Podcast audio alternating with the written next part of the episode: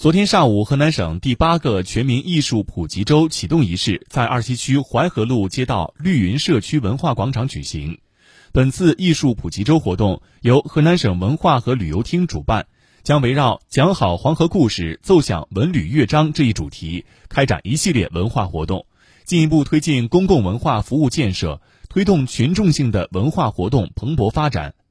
活动期间，郑州市二七区的仁和社区、国花社区等多个社区将开设声乐、舞蹈、合唱、国画等公益培训课程，通过艺术普及教育，提高市民的艺术素养，丰富群众精神文化活动。